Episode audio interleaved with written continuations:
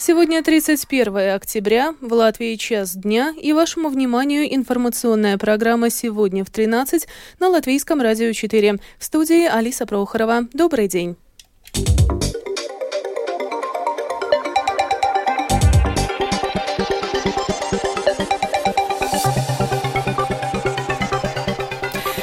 Выпуске правительство поддержало законопроект о ратификации Стамбульской конвенции с оговоркой о конституционных ценностях. Пакет законопроектов о введении в Латвии партнерства решено направить на рассмотрение Сейма. Кабинет министров и Союз самоуправлений подписывают протокол соглашения и разногласий. Израиль начал третью фазу военной операции в секторе Газа. Об этом и не только, подробнее далее.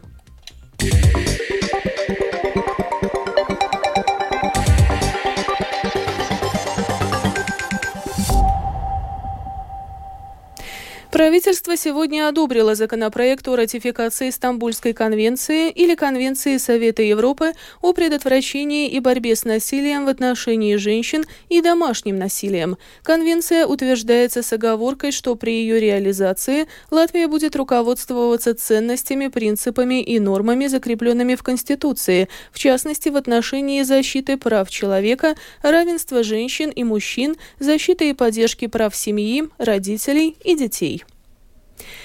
Юридическая комиссия Сейма сегодня большинством голосов решила направить на рассмотрение парламента пакет законопроектов, при помощи которого планируется ввести в Латвии новый правовой институт – партнерство.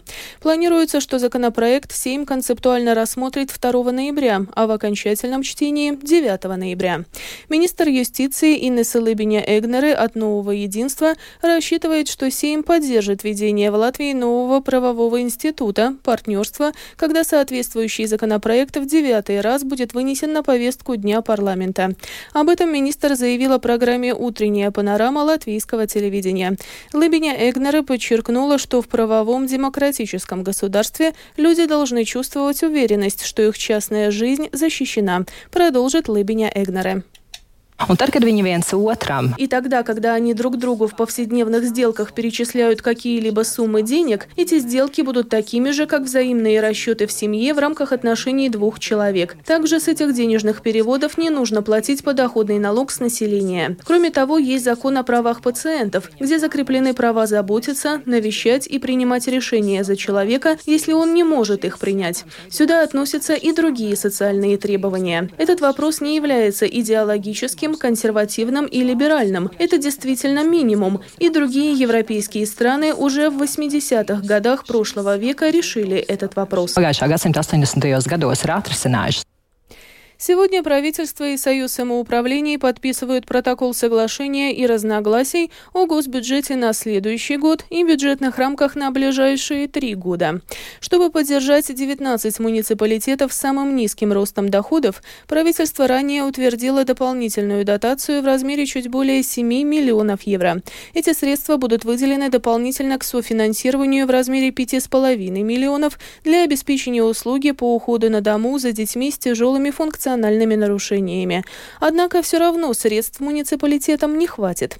Об этом программе «Думская площадь» Латвийского радио 4 заявил глава Союза самоуправления Гинс Каминскис. Он также перечислил муниципалитеты, которым не будет, будет недоставать финансирования. Это почти вся Латгалия, не только Латгалия, тоже Курземе, тоже Кулдига, Талси, не только Краслова, Аugstdaugava, Резекнес, Новац, Рейли. Эти те самоуправления, у которых не хватит средств. И не хватит потому что правительство и наш парламент приняли разные законы, где нужно дополнительные средства, в том числе и поднятие минимальной зарплаты, которые за собой несет э, влияние на бюджет самоуправления 34 миллиона на следующий год. Конечно, на 14 миллионов вернуться обратно с подоходным налогом, но 20 остаются. Те же самые зарплаты педагогов, где мы должны уже доплатить izglītības pedagogiem 42% процента повысится эти зарплаты. Это уже мы должны платить, это обязательно. Также, по словам главы Союза самоуправления Гинса Каминскиса, в связи с нехваткой средств в муниципалитетах необходима дополнительная программа, которая поможет выйти из сложившейся ситуации. На вопрос о том, что это может быть за программа, Каминскис ответил следующее. Мы договорились с правительством, и опять это занесено в протоколе согласия и разногласий, но это уже договор, что после принятия бюджета мы садимся за стол и работаем на новый фонд выравнивания. Здесь тоже нужно так, чтобы самоуправление не надо было каждый год идти в кабинет министров и почти одно и то же доказывать, то не самоуправлением деньги нужны, но средства нужны жителям, которые живут на этой территории дополнительные. И я надеюсь, что фонд выравнивания следующий будет такой, что базовые средства, базовый бюджет самоуправления будет достаточный, чтобы все функции могли выполнять и все функции получили все жители, которые живут э, во всей территории Латвии. На рассмотрении Сейма находятся поправки к закону об обороте алкогольных напитков и к закону об электронных СМИ. Сегодня их рассматривает комиссия Сейма по социальным делам и труду. Поправки в том числе предусматривают ограничить доступность алкоголя, рекламу цен или скидок на алкогольные напитки, а также проведение дополнительных мероприятий в области информирования и просвещения населения. Данные меры – это шаг в правильном направлении. Такое мнение программе «Домская площадь» Латвийского радио 4 4 высказал руководитель амбулаторного центра Велдре, Рижского центра психиатрии и наркологии Марис Таубе конечно, ограничения, ну, нравится нам или не нравится, они работают, и они достаточно эффективны и дешево их принять, да. И, конечно, надо ограничения, потому что человек, конечно, реагирует на всякие внешние факторы, на то, что, например, реклама, например, какие-то э, покупки, спонтанные покупки, или то же самое время, я думаю, эффективное оружие против алкоголизма, и цены тоже, да. Если человек все-таки пропускает какую-то выпивку и он не может купить, все-таки э, это каждый раз, который он не выпил, это спасает его. Так что я думаю, что и реклама, она все-таки работает именно на молодое поколение, да, как они показывают, как хорошо выглядит, как молодой человек сразу там может познакомиться с девушками, если он выпивший, да. И это все, конечно, работает на людей. Разрешители конфискацию машин с белорусскими номерами, номерами наравне с зарегистрированными в России автомобилями и разрешители машинам из Российской Федерации вообще находиться на территории Латвии, даже если они не участвуют в дорожном движении. Такие вопросы сегодня рассматривались на заседании комиссии Сейма по народному хозяйству. О чем говорили депутаты и к чему они пришли в сюжете Михаила Никулкина. На сегодняшнем заседании комиссии депутаты и представители различных министерств и организаций обсуждают законопроект, предусматривающий возможность конфискации зарегистрированных в России автомобилей по истечению трех месяцев их участия в дорожном движении в Латвии. В первой части заседания были рассмотрены два предложения от депутата Национального объединения, вице-председателя комиссии Яниса Виттенбергса. Первая из них касалась машин с белорусскими номерами. Виттенбергс предлагал приравнять их к российским для того, чтобы регулирование о возможности конфискации распространялось и на них. Против предложения выступила Санита Пекала, руководитель юридической дирекции Министерства иностранных дел. Вот что она сказала.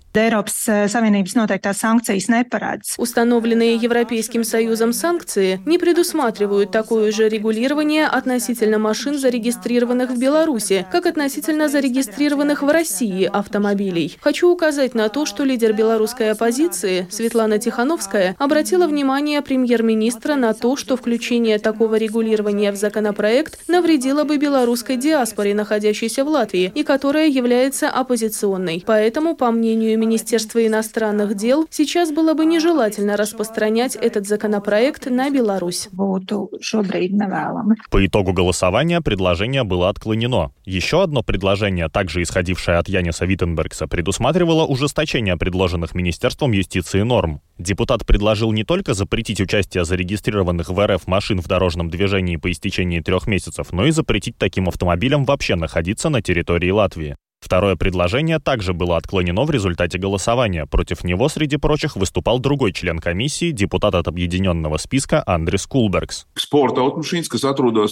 Спортивные машины, зарегистрированные в России, которые находятся у нас. Старые Ягуары и БМВ, которые участвуют, например, в соревнованиях Монте-Карло. Они находятся на латвийском предприятии, как объект. Мне кажется, на них должно распространяться право быть отвезенными назад в течение 24 часов. Я считаю, что должна быть возможность возможность перемещения, потому что мы не сможем проконтролировать, когда въезжают из других стран, и это будет слишком большой нагрузкой. А, ну, Депутаты не успели полностью обсудить законопроект и предложения к нему до перерыва. Заседание должно продолжиться сегодня после 13.30. Напомним, что законопроект уже был принят Сеймом в первом чтении, а также был признан срочным, поэтому второе его чтение будет окончательным.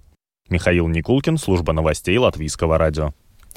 В Даугавпилсе на локомотиво-ремонтном заводе продолжается сборка трамвайных вагонов. До конца года в сотрудничестве с чешской компанией выпустят четыре вагона. Завод уже собрал два вагона. Как идет работа над сборкой третьего, который поставят на рельсы к середине ноября, расскажет Сергей Кузнецов.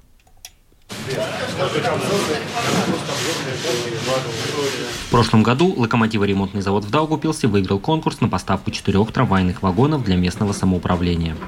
ЛРЗ предложил в кооперации с чешской компанией «Прага Имекс» выполнить заказ за 7 миллионов 400 тысяч евро. В октябре завод поставил на рельсы два вагона. Сейчас работает над оставшимися. Многие в соцсетях отмечают, что стоимость одного вагона из Чехии около 1 миллиона. Со сборкой в Даугавпилсе цена выросла почти до 1 миллиона 800 тысяч. Руководитель проекта по сборке трамваев на ЛРЗ Сергей Гладков отмечает, что сравнение цен с чешским вагоном и Даугавпилским некорректно. Мы то есть делаем конкретно трамвай по конкретному проекту. Просто здесь внесены некоторые изменения в раму. Здесь гибридная рама, что нету в Чехии, да, там что в Чехии обыкновенная стальная рама. Здесь рама гибридная. То есть по заданию Дагу Пилсатексма она до минус 40 должна работать, да.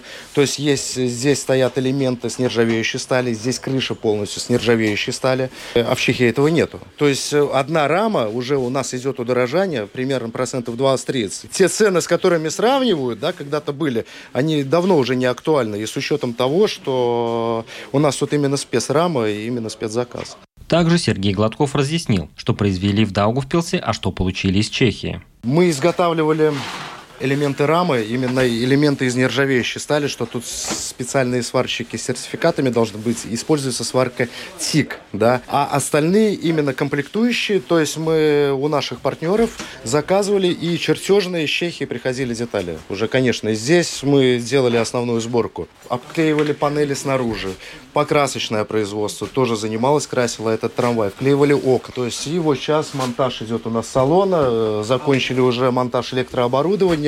Сергей Гладков отдельно обращает внимание, что закуплена высококачественная немецкая проводка, необходимая для работы в условиях балтийского климата чтобы провода не при морозе, там, минус 30, грубо говоря, да, там, ну, не говоря про минус 40, они не теряли свою эластичность. И поэтому к этому надо было подойти, что более дорогой провод покупать, и также электрооборудование, да, что остановились на комплектующих именно премиум класса от Шкоды, которая точно будет работать в холодных условиях, да. Работа над трамваями происходит в одном из цехов ЛРЗ. Для этого проекта сотрудников набирали отдельно. Трамвайная команда – это 15 человек. В их числе Руслан, который искал работу, увидел объявление и отправил CV. Как бы интересно было обучаться чему-то новому в дальнейшем. Поехали в Чехию и обучались там как бы собирать все полностью. Принимали опыт. Ну, То есть вы сначала даже в Чехии такое обучение? Ну, конечно, как бы мы работали, и они нам показывали, рассказывали, объясняли. Ну и как электрик, как бы собираем мы вот полностью комплектующие блоки, все, что связано как бы с электрикой. Третий вагон от ЛРЗ, который сейчас собирают, планируется поставить на рельсы к середине ноября. Параллельно на заводе работают над четвертым вагоном, который сейчас на этапе покраски. Сергей Кузнецов, Латгальская студия, Латвийского радио. Тариф на услуги системы передачи природного газа Connexus Baltic Grid с декабря этого года увеличится на 37,3%. Влияние данного повышения на счета пользователей составит от полпроцента до 1,1%. Например, для домохозяйства, которое потребляет 4 кубометра природного газа в месяц, тариф увеличится на 4 цента, а для домохозяйства, потребляющего 250 кубометров газа в месяц, почти на 2,5% на 2,5 евро.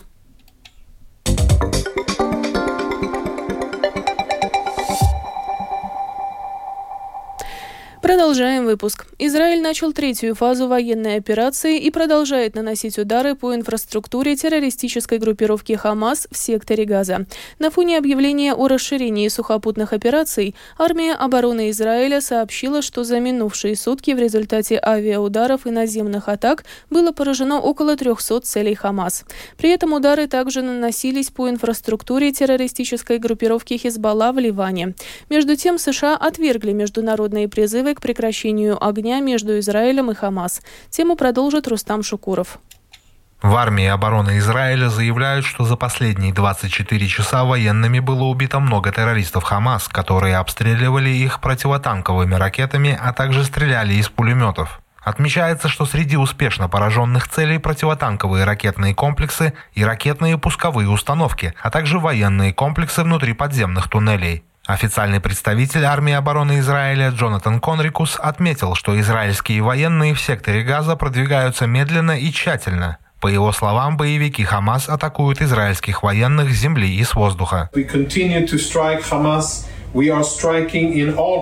Мы продолжаем наносить удары по Хамас. Мы наносим удары по всем частям сектора Газа. Мы уже говорили, что будем продолжать наносить удары. Мы сосредотачиваем нашу деятельность в северной части Газы. Это центр тяжести Хамас. Вот где мы сейчас атакуем. Но мы также продолжаем наносить удары по другим частям Газы. Мы охотимся за их командирами, атакуем их инфраструктуру, и всякий раз, когда есть важная цель, связанная с Хамас, мы поражаем ее.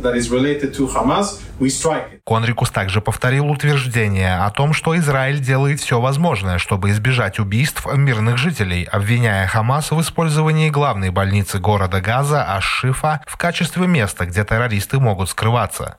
Тем временем США поддержали премьера Израиля Беньямина Нетаньяху, исключившего прекращение огня в войне с Хамас. Нетаньяху отверг международные призывы к прекращению огня в секторе Газа, заявив, что это будет равнозначно капитуляции перед Хамас. В свою очередь, координатор по стратегическим коммуникациям в Совете национальной безопасности Белого дома Джон Кирби заявил, что прекращение огня не будет правильным ответом прямо сейчас. Мы считаем, что прекращение огня прямо сейчас будет на руку Хамас, и Хамас единственный, кто выиграет от этого прямо сейчас, поскольку Израиль продолжает осуществлять операции против руководства Хамас. Следует учесть то, о чем мы заявляли ранее. Это временные паузы в боевых действиях, позволяющие доставить гумпомощь конкретным группам населения и, возможно, даже помочь с эвакуацией людей, которые хотят выбраться и переехать дальше на юг. Мы поддерживаем это. В настоящее время мы не поддерживаем прекращение огня. Кирби также отметил, что объемы гуманитарной помощи, поступающие в Газу через контрольно-пропускной пункт Рафах, скоро будут значительно увеличены. Первый этап – это достичь 100 грузовиков в день, заявил Кирби. Он признал, что и этих объемов будет недостаточно, но по сравнению с тем количеством, которое проходит в Газу сейчас, это будет резким улучшением ситуации. По словам Кирби, в США уверены, что это может произойти в ближайшие дни. Между тем, этим утром в израильском курортном городе Эйлати, расположенном на самой южной оконечности страны, на берегу Красного моря, включились сирены воздушной тревоги. По информации армии обороны Израиля, причиной послужило вторжение вражеского летательного аппарата. В пресс-службе не уточнили, о каком именно аппарате идет речь. Израильские СМИ сообщают о беспилотнике, который был сбит над Красным морем. В Эйлате размещаются тысячи вынужденных переселенцев, покинувших города и кибуцы, прилегающие к сектору Газа после нападения Хамас 7 октября. Рустам Шикуров, служба новостей Латвийского радио. Республиканцы в Палате представителей США подготовили и представили законопроект, предусматривающий выделение помощи в размере более 14 миллиардов долларов Израилю в его борьбе против террористической организации «Хамас». Среди прочего, обнародованный в понедельник документ предполагает выделение 4 миллиардов долларов на израильские системы обороны «Железный купол» и «Проща Давида», а также более 1 миллиарда на разработку системы обороны «Железный луч». Об этом сообщило издание The Hill. Законопроект будет рассмотрен 1 ноября. Освобожденный в прошлом году Херсон и его окрестности за минувшие сутки 19 раз подвергался обстрелам со стороны российской армии. Об этом сообщил глава городской военной администрации Роман Мрочко. По его данным, российские военные использовали 64 снаряда. Погиб один человек, а 9 получили ранения различной степени тяжести.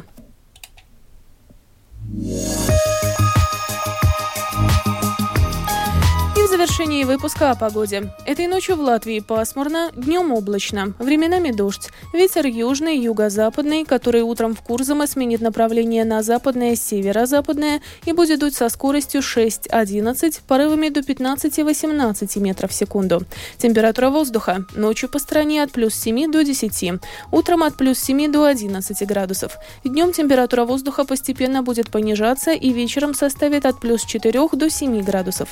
В Риге в ближайшие сутки облачно. Временами дождь. Ночью южный юго-западный ветер до 9 метров в секунду, порывами до 15, днем западный до 8 метров в секунду. Температура воздуха ночью и утром в столице около 10 градусов тепла. Днем температура воздуха постепенно понизится на несколько градусов. Медицинский тип погоды ночью – третий, неблагоприятный, днем второй, благоприятный. Это была программа «Сегодня в 13.30 1 октября». Выпуск подготовила и провела Алиса Прохорова. В Латвии 13 часов и 21 минута.